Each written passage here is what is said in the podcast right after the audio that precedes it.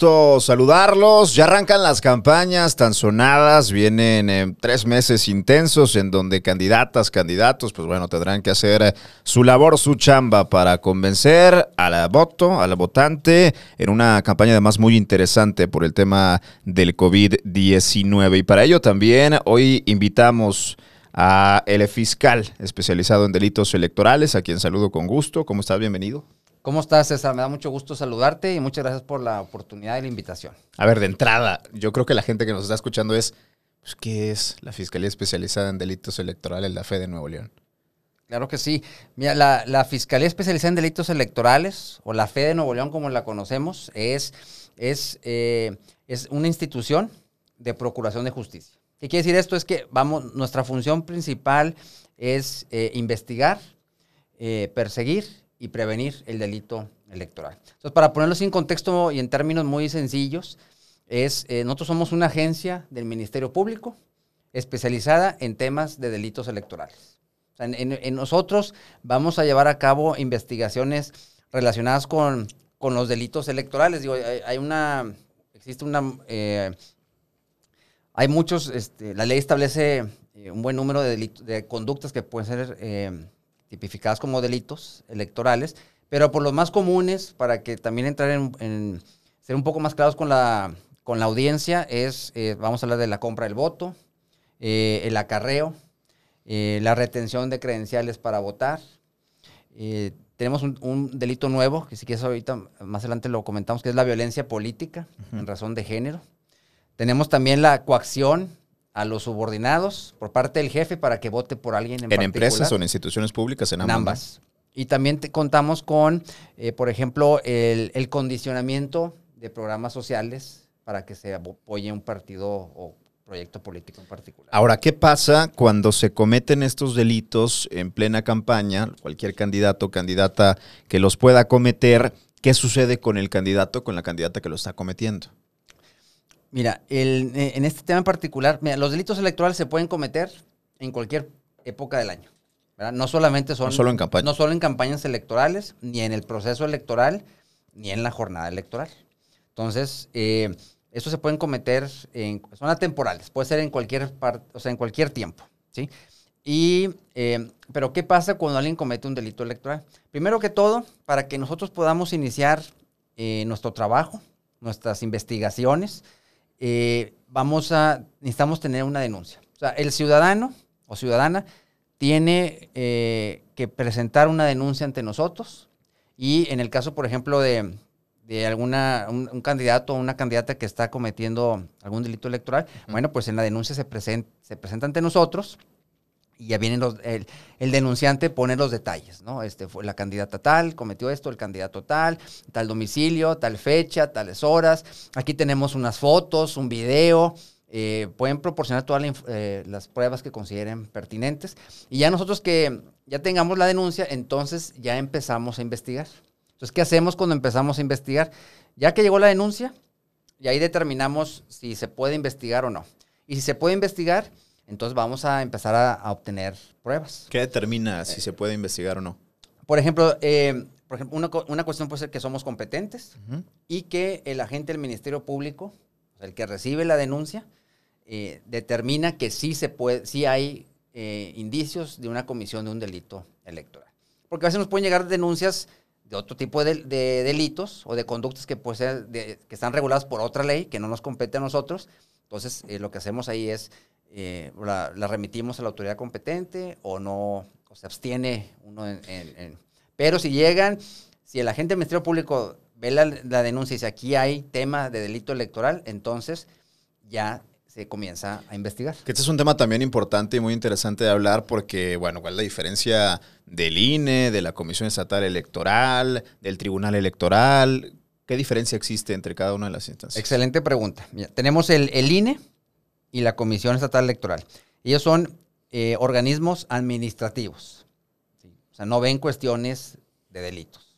Entonces, eh, el INE y la comisión es, o sea, regula y eh, organiza y califica tanto las elecciones federales por parte del INE, diputados federales, senadores, presidente de la República, y la Comisión Estatal Electoral califica y organiza las elecciones para la cuestión local.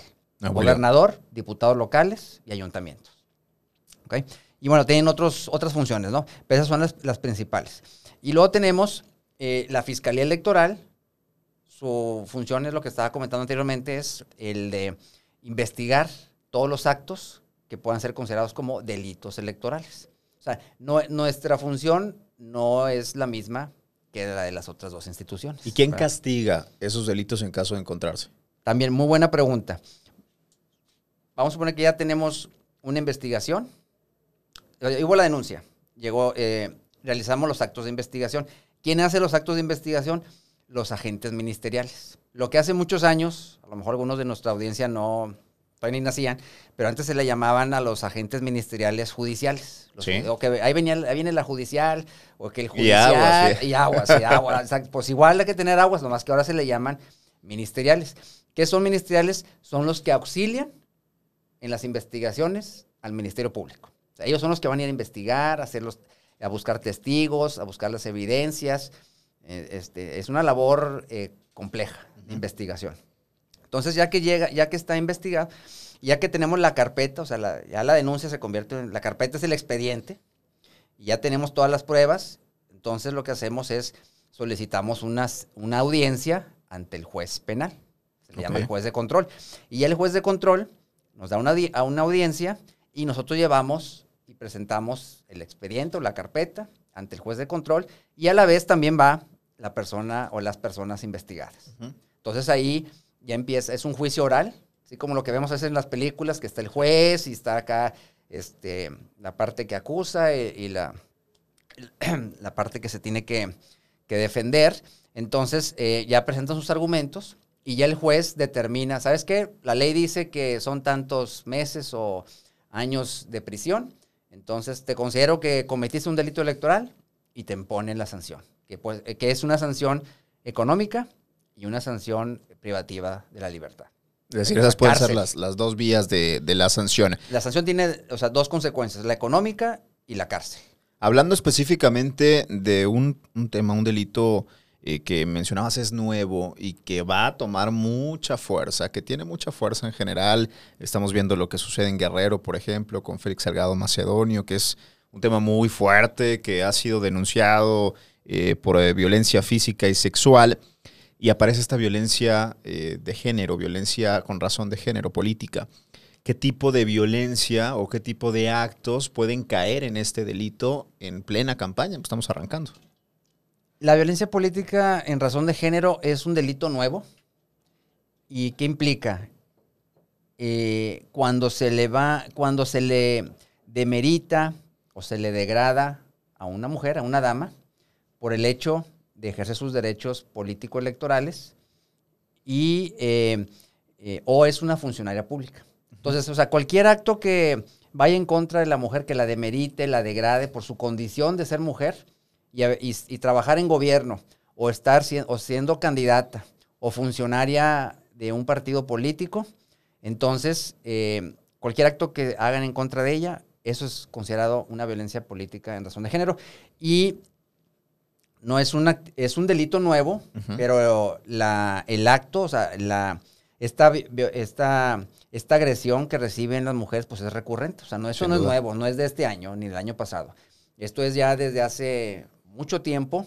Tú recordarás por ahí a lo mejor este, a los al- que por ahí en los medios aparecía que las Juanitas, Sí, sí, sí. entonces este, las En hacían Chiapas. para cumplir para cumplir las, las cuotas de género en los partidos políticos, las candidaturas, ponían a una persona, esos eran los que yo recuerdo ahorita los primeros ejemplos, ¿no? Ponían a una mujer de candidata, Ganaba. gana y luego La obligan a que renuncie y entre el suplente en caso de una diputación, ¿no? Muchas veces era el esposo, el Eh, suplente. Sí, o, o algún compromiso político. Entonces, sucedía eso. Entonces, eh, como esos hay muchos otros eh, ejemplos. Por ejemplo, no les permiten ser candidatas. O las mandan a distritos Este- y municipios electoralmente poco rentables. Eh, esa es otra también, pero sobre todo cuando les están eh, siempre demeritando. Cuando hacen comentarios eh, despectivos. eh, lo vemos ahorita mucho, ya tenemos varios asuntos de violencia política en razón de género, y inclusive ya hemos dado resultados, y que ahorita platicamos de eso. Sí. Pero, por ejemplo, ahorita en las redes sociales están subiendo muchos co- eh, pues pueden ser eh, eh, parodias, este, pueden ser eh, videos así alterados, en donde ponen a, a una candidata o precandidata, pues, la tratan, se tratan de burlar de ella, la demeritan, y luego utilizan a lo mejor ciertas frases despectivas, ¿verdad? Este, que, en donde ahí pues obviamente se va tipificando, o sea, va, va, se va concretando que se que se realice esta, esta, esta conducta que es la violencia política en razón de género, ¿no? Entonces... Esto no solo aplica a los candidatos, es decir, mi pregunta es, un ciudadano, ahora con las redes sociales que, sobre todo en vía Twitter, que, se acostumbra mucho más eh, los mensajes de odio, mucho más directos. ¿Un ciudadano que cometa esta violencia política puede ser sancionado o es exclusivamente para candidatos y funcionarios? puede ser cualquier persona. Cualquier persona. Cualquier persona. Ahorita tenemos otros asuntos en fiscalía donde se suben en las redes sociales em, imágenes o mensajes o videos, este, eh, o, se andan reenviando videos por WhatsApp. A, todos nos han llegado, ¿verdad? se están burlando de una, de una candidata, de una precandidata.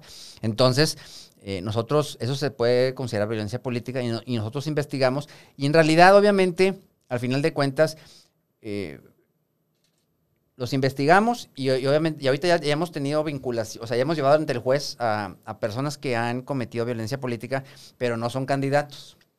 Son, eh, este, generalmente son hombres que están eh, realizando este tipo de, actos y eh, suben cuestiones al internet, a las redes sociales. Nosotros investigamos y vamos y damos dónde vive, este, dónde está y bueno, pues obviamente se le se le notifica que está siendo investigado y que en su momento se le va a llevar ante el juez. Entonces, para que reciba obviamente la, sanción correspondiente. Entonces, eh, en general, este, lo puede cometer cualquier persona, no solamente los candidatos. Ahora, un tema que es muy interesante a la hora de denunciar, sobre todo la confianza de denunciar, es el seguimiento y de encontrarse el castigo, ¿no? Hablemos de, castigos, que sí, un castigo ejemplar que haya existido, por ejemplo, en estos años en la Fiscalía. Yo recuerdo que platicábamos desde hace tres años en programa de radio diciendo, pues bueno, la fiscalía va, a trabajar esto, va a llevar estos expedientes, estos delitos, que se ha castigado, por ejemplo, que ya, bueno, le toca otra instancia, pero para hacer esa confianza, ese vínculo de confianza con la gente, de denunciar, ¿no? Sí, y siempre es muy importante invitar y exhortar a la ciudadanía que denuncie. Si no hay denuncia, nosotros, como lo comenté en un principio, no podemos iniciar. Y hemos tenido ya, eh, ahora sí que resultados exitosos sobre todo para una fiscalía que antes eh, no existía y que empezamos, ahorita lo comentamos eh, precisamente hace tres años, estuvimos platicando este tema en, tus programas y, sobre los delitos electorales. Entonces ya ahorita ya tenemos resultados y le podemos ya brindar resultados a la ciudadanía. Ya hemos tenido este, eh, carpetas judicializadas, o sea, quiere decir, las llevamos ante el juez. Ya tenemos, este, hemos emitido órdenes de protección. Una mujer, una candidata o precandidata que se está quejando eh, o está, haciendo está sufriendo temas de violencia política.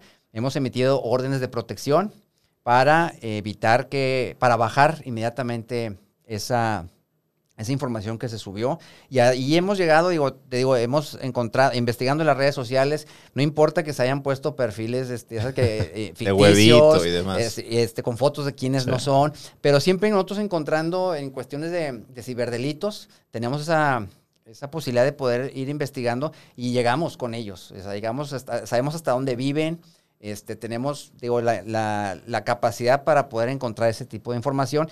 Y bueno, pues hemos emitido, por ejemplo, órdenes de protección. ¿Qué quiere decir eso? O sea, emitimos esto inmediatamente para que la conducta cese de inmediato y en este caso de violencia política, pues se baje la información o que no se acerque también. Este, también tuvimos un caso que no fue de violencia política, pero tuvimos el, un juicio, el primer juicio oral aquí en, eh, que se celebró en la historia del Estado de Nuevo León en materia de delitos electorales. Tuvimos ahí a un servidor público eh, que cometió delitos electorales, la coacción, o sea, le obligaba a la gente que trabajaba... Eh, que trabajaba con él a que votara por su proyecto si no político. te vas o te pierdes tu empleo. Entonces despidió a un buen número de personas. este, una de ellas, muy valiente, dijo, voy a denunciar. y estuvimos con toda la investigación, este, pues un buen tiempo, llevamos, este, realizamos la, presentamos la carpeta ante el juez, y luego, ya sabes, este, se impugnó, y ya sabes, toda la cuestión legal, y a la señora la amenazaron, eh, eh, la trataron de comprar, entonces emitimos nosotros órdenes de protección, le dimos vigilancia, inclusive porque estaba amenazada de muerte, y bueno, y al final de cuentas, eh, afortunadamente, y, la verdad que valiente la, la señora porque pudo, o así que aguantar toda esta presión, y al final de cuentas, pues se le sentenció a esta persona, a este funcionario público, para que estuviera en, la preso, ¿no? Entonces, eh, esos son los resultados que hemos este, llevado a cabo. En el tema, por ejemplo, de capacitaciones, hemos capacitado a más de 20 mil personas en temas de delitos electorales. Eh, entonces, hemos... Eh, Incluidos partidos y candidatos, ¿no? Partidos políticos, funcionarios inclusive electorales, funcionarios, servidores públicos, ciudadanos, universitarios, ministros de culto, notarios públicos, hemos, a todos los diferentes sectores de la población hemos estado capacitando, inclusive también hemos ido con los grupos vulnerables. ¿A qué me refiero con grupos vulnerables? Pues eh, grupos de personas que viven eh, en áreas de la, del Estado de Nuevo León donde pueden ser, a lo que referimos vulnerables es que pueden ser vulnerables a ser una víctima de un delito electoral o que sean utilizados para cometer delitos electorales. Por ejemplo, eh, temas de, la compra del voto, el acarreo, eh, retención de credenciales para votar. Entonces, eh, nos enfocamos también en esos, en esos polígonos. polígonos. Inclusive tenemos ahí en Fiscalía, tenemos un mapa donde tenemos ya señalados cuáles son las áreas donde hay más, donde son más propensas esas áreas para que se cometan delitos electorales. Entonces ahí es donde nosotros vamos a, enfocarnos en, en dar las capacitaciones y también el día de la jornada, pues tener mayor vigilancia ese día. Entonces, y muchas, y también aprovechar este medio para comentar que muchas de esas gentes que son vulnerables las utilizan para cometer delitos electorales. Les dan dos, tres mil pesos, los ponen, les dicen, vete a comprar votos, aquí te damos tus sobrecitos para que los vayas pagando, tu lista para que vayas aquí tachando este, a quién le diste, a quién no es algo muy común, ¿no? Es muy común, es muy común, es muy recurrente. Las retenciones para credencial para votar. Perdón, también. Entonces, eh, nosotros nos enfocamos a esa, también a, ese sector de la población, pues para obviamente, porque al final de cuentas, van a cometer, ellos son los que cometen el delito. No es el que les manda, no es el que les dio el dinero, no es el partido que los invitó a, o les, este, a, comprar los votos o hacer acarreos o retener credenciales, sino son ellos los que van a ser los delincuentes. Entonces, eh, en tuvimos, por ejemplo, en el, en el 2018, pues detuvimos a, un buen número de personas cometiendo eso. Después los llevamos allá a fiscalía y, pues, no, ¿a poco crees que se acordaron de ellos? Eh, ¿Les pagaron abogado? Claro que no. Los dejaron a, su, así, así que a, su suerte. Y bueno, pues son de esos asuntos que tuvimos que llevar ante el juez de control. Y, es que el desconocimiento no te exime del, delito, ¿no? Y, de entrada, qué bueno que, platicamos esto porque es gente, a ver, a lo mejor para, para la gente que nos está escuchando, muchos de ellos van a decir, pues yo no daría eh, mi voto por mil pesos, yo no daría mi voto por dos mil pesos. Pero hay polígonos muy vulnerables o, de una pobreza muy considerable que dicen, bueno, mil pesos es mi semana, ¿no? Y, si veo que todos están igual y, si no me convence ni uno, pues bueno, le recibo el dinero, eso es un delito, no se puede hacer.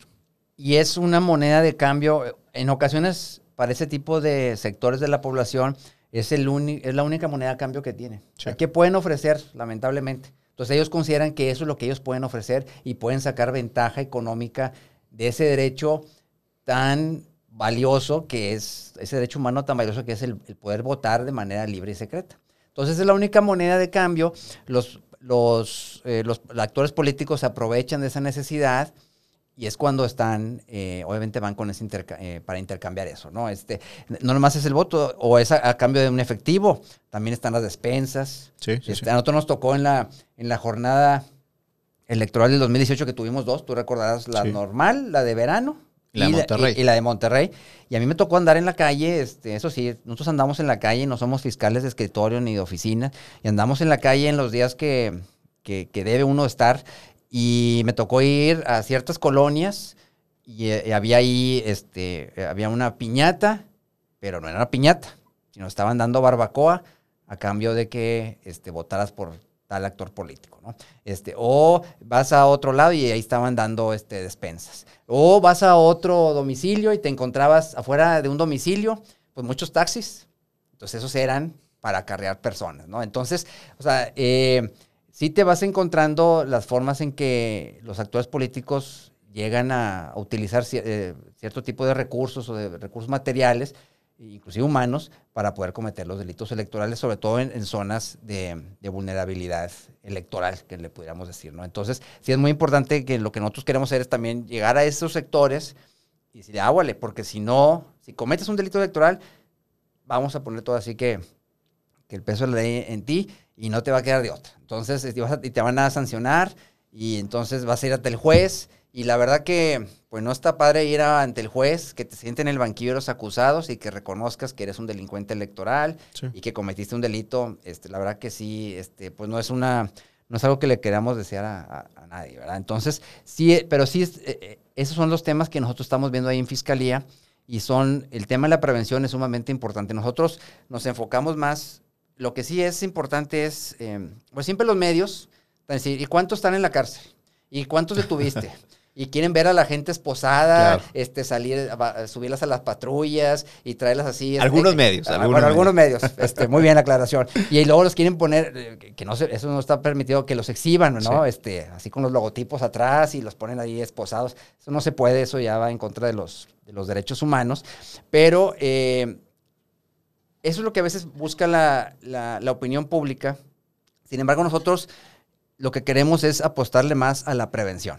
Eh, la prevención es mucho más, eh, es mucho más noble y obviamente generas ese, el beneficio de prevenir los delitos electorales no es de, de corto plazo, sino es a largo plazo. Entonces, eso es algo muy importante y eso estamos, nosotros le apostamos mucho a eso. Obviamente tenemos, o sea, el brazo duro de la fiscalía es el Ministerio Público, los agentes ministeriales, detener gente, eh, en flagrancia, este, llevarlos ante el juez de control, investigarlos, todo eso obviamente es parte de nuestra función, y, pero también tenemos el lado noble, que es el tema de la prevención del delito electoral. Y tenemos varios programas de prevención del delito electoral, y llegó la pandemia y eso no nos detuvo. Nosotros como quiera, eh, a pesar de la pandemia, no dejamos de trabajar y, bueno, obviamente cuidando siempre las, medidas sanitarias. Entonces comenzamos a realizar las plataformas digitales para poder realizar las capacitaciones. Ahorita entramos justamente a este tema porque es todo un tema, eh, la pandemia en medio de las elecciones que va pues a reinventar muchas veces las formas de hacer política, de convencer a los ciudadanos, pero también se va a reinventar la forma de cometer el delito electoral, ¿no? Entonces, ¿qué cambia con esta pandemia y cómo se prepara la fiscalía? En el caso de los delitos electorales, lo que estamos viendo ahora más es el tema de las cuestiones de las redes sociales, o sea, los delitos que se están cometiendo en redes sociales, las invitaciones para retener credenciales, eh, para comprar votos y el tema de violencia política, eh, de subir información que degrada a la mujer. Y otro tema muy importante que es el de la guerra sucia.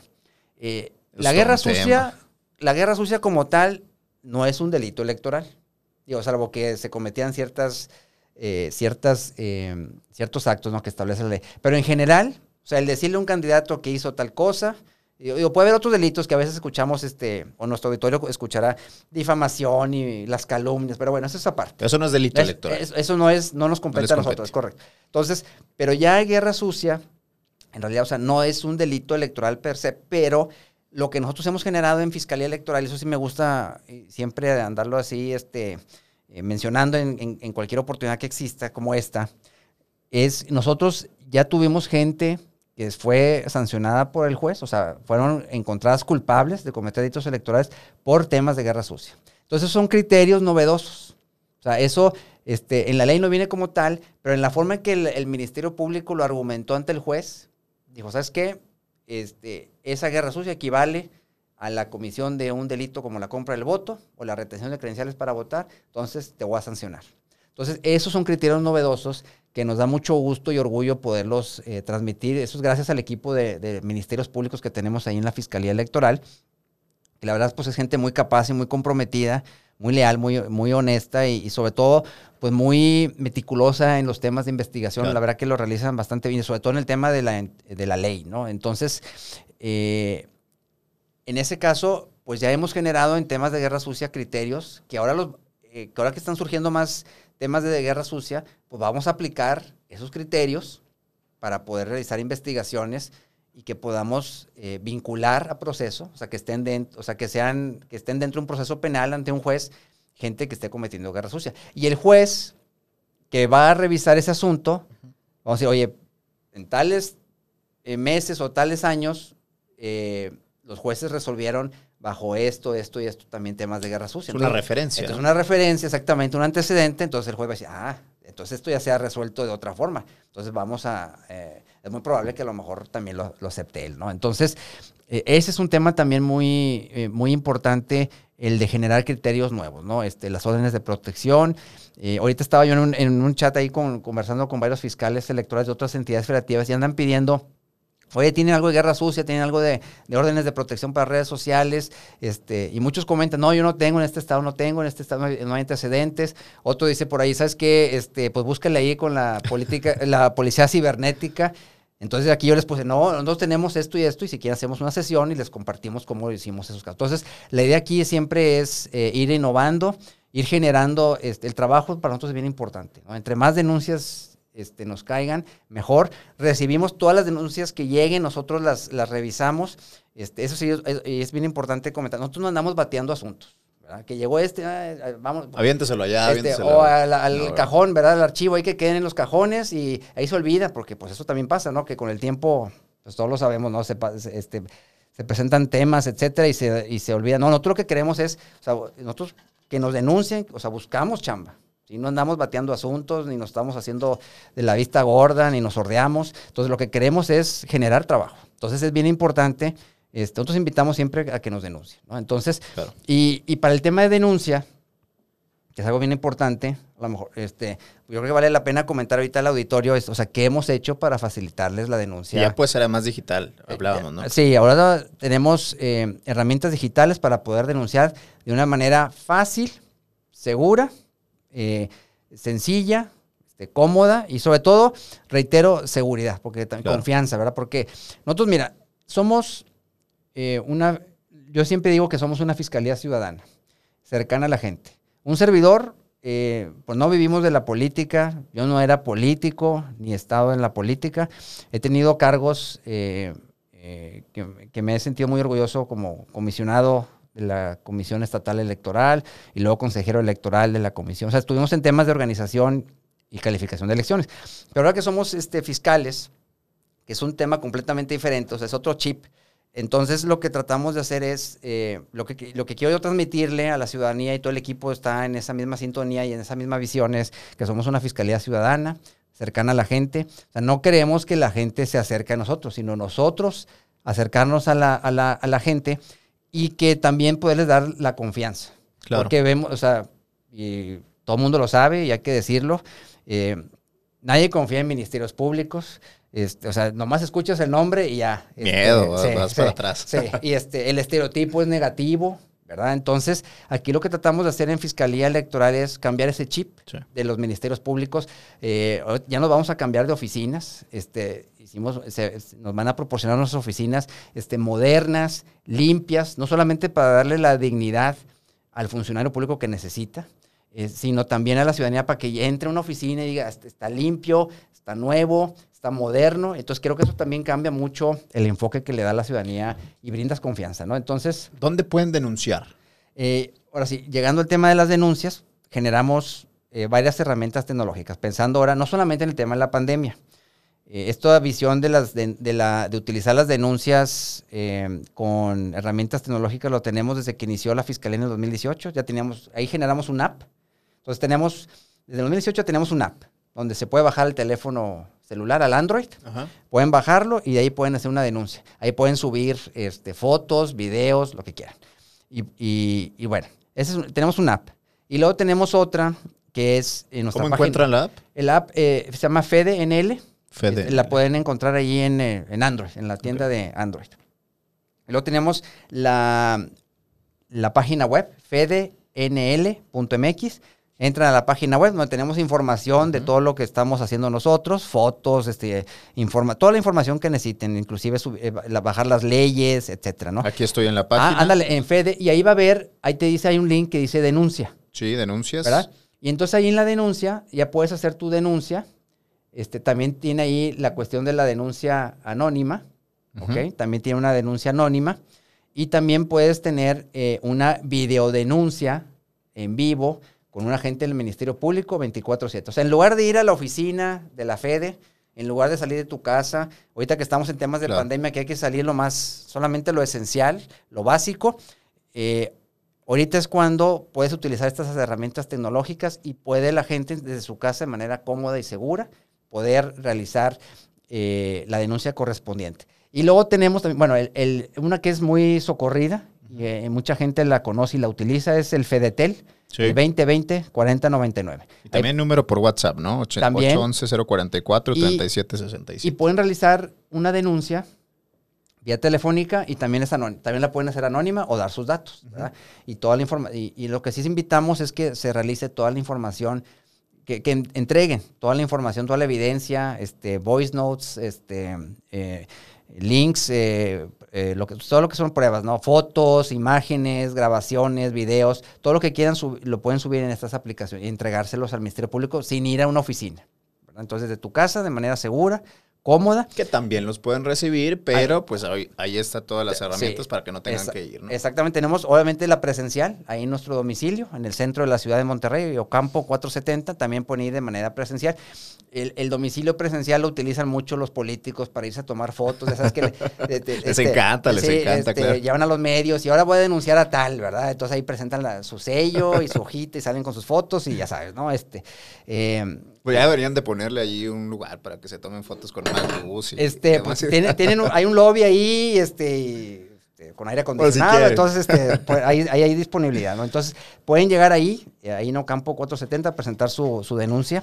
Y también tenemos, diseñamos hace una semana, bueno, ya lo, hicimos a tiempo, pero hace una semana se lo presentamos a los partidos políticos. Hicimos una plataforma para que ellos puedan denunciar exclusivamente desde, los, desde sus oficinas puedan denunciar sin tener que ir a la Fiscalía Electoral.